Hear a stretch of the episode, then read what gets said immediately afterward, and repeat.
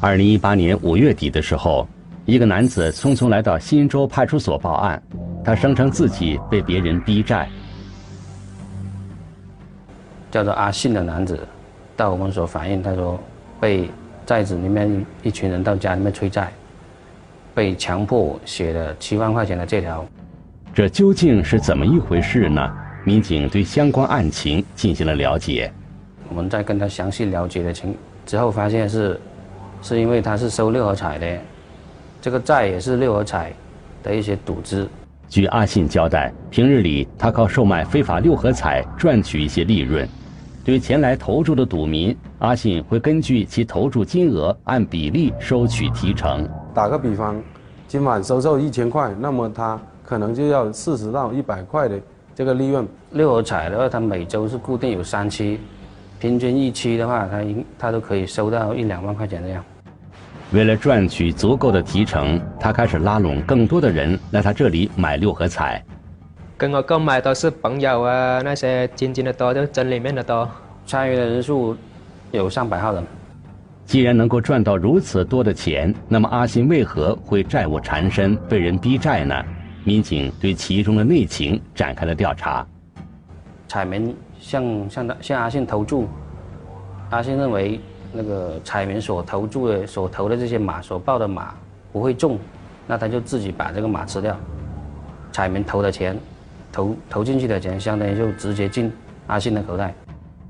原来为了获得更大的利润，阿信私吞了赌民的赌资，一些赌民中奖后，但却没有得到相应的奖金，这自然引起他们的不满，也就产生了上门逼债的情况。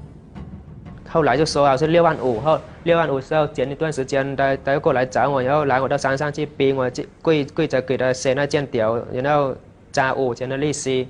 对方就要他写这个欠条，啊，并且就说对方来的人就说三有几个，就给他造成一个就心理压力啊，各方面呢他怕了，他就签了这个啊欠条。此外，阿信还交代，正常情况下。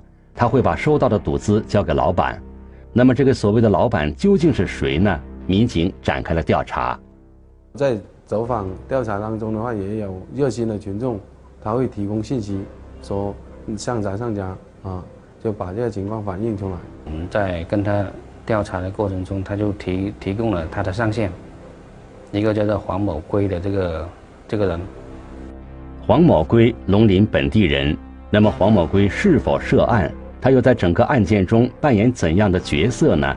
民警围绕黄某圭展开了深入细致的调查。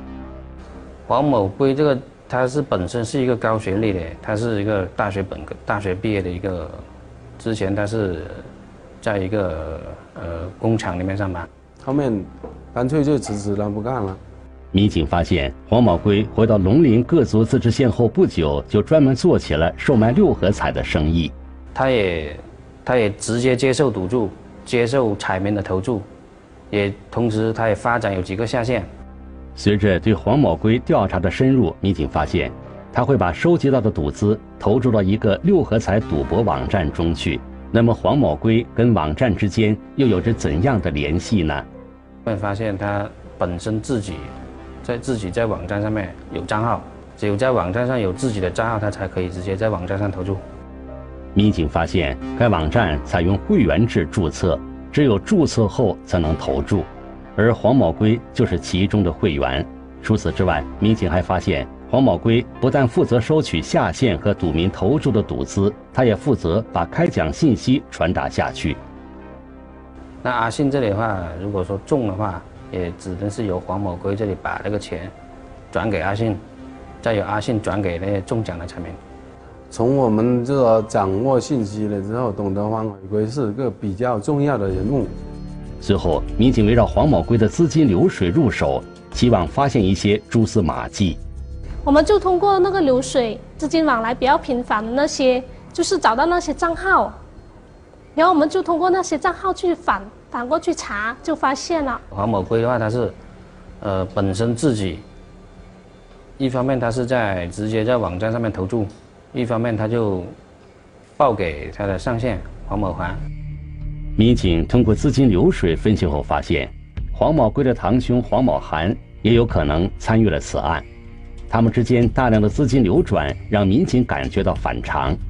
也发现他那个银行银行卡里面的交易金额特别大，很不正常。就在县城，他是没有固定的职业的，你去哪里有那么多钱？不仅如此，民警还发现黄某涵具有犯罪前科。在当地的赌客中，也有人反馈说，曾经从黄某涵的妻子处购买六合彩。她在她的朋友圈里面，然后介绍说她老公帮手，啊，然后就通过这样来招揽赌客。相当于是他妻子专门也是收收收收彩民的那些赌注，然后再报给他了，报给这个黄某涵，再由黄某涵继续往上报。通过缜密的分析，民警判断黄某涵应该在这个赌博网站中担任重要职务。后面在进一步的侦查确定之后，才发现他是一个比较，呃，相当于是二级网络这一块的这个上线。随后，民警围绕黄某涵的资金流水情况展开了调查。经过对黄某涵大量的资金流水进行梳理后，民警发现了其中的规律。如果他当晚收款的比较集中，然后他已经理的那些账好的话，他就直接上交给上线。但是返款的话，一般都是第二天。看那个彩民，他中的中码的那个情况，如果是中的多的话，他就返的多。民警发现黄某涵把大笔的赌资汇给了一个叫张某的人。通过对张某的调查后，民警确定他就是这个赌博网站的组织者。在确定了嫌疑人的位置后，警方决定展开抓捕行动。然而，由于涉及地域广、人员众多，在抓捕时还是出现了一些意外的状况，这引起了黄某涵的警觉。那晚是刚好开码，开码那天晚上，抓到一个下线的时候，他发现这个下线迟迟不见报码给他，那他肯定懂得出事了，所以就逃跑了。他们这反侦查能力很强的。黄某涵被惊动后，驾车逃往了贵州省。在当地警方的协助下，办案民警得知黄某涵的一位好友入住了一家宾馆。那么，黄某涵是否会跟他在一起呢？民警立即前往宾馆进行调查核实。当时我们只是查到他这个朋友的身份证，在那里开房，但是我们没有、没有、没有、没有看到，就是说他开房这个时间段、时间点，这个黄某涵没有出现。令民警疑惑的是，黄某涵的车一直停在宾馆附近，那么他现在又在哪里呢？我们在对这个车一直在蹲守，安排一组人一直在蹲守这个车，在在看这个车的情况下，他这个车一直不动，所以开始我们就怀疑，就是说这个人有可能是已经租车跑了。随后，民警再次返回宾馆。通过对监控录像的调取，终于发现黄某涵的踪迹。往下查监控，才发现了这个黄某涵，在半个小时之后才进到这个宾馆。现在已经确定，在其中的房间两个人都在，应该是在呃二零二号的二零五号的这家木客就直接直接开门就进去，哦，直接按到就得。了。在确定了他们的位置后。警方对他们实施了抓捕。我先上房。走，呀，走。没走？走，走。另一组办案民警在抓捕张某及其同伙时，也遭遇到了波折。通过侦查的话，发现嫌疑人是在南宁一带活动。然后我们赶到南宁之后，就发现。嫌疑人的轨迹已经不在，不在南宁本地了，跑到防城港了。前期摸排中，民警发现张某持有护照，由于担心其外逃出境，民警立即赶往防城港市。呃，是当天晚上是侦查发现他住宿在一个民宿，民宿里面。后来的话，感觉晚上找捕条件不是很成熟，因为当时有一个嫌疑人，其中一个嫌疑人。不在了，然后我们等到第二天上午九点多，呃，另一个嫌疑人全部回来的话，就把五个人同时一起抓捕。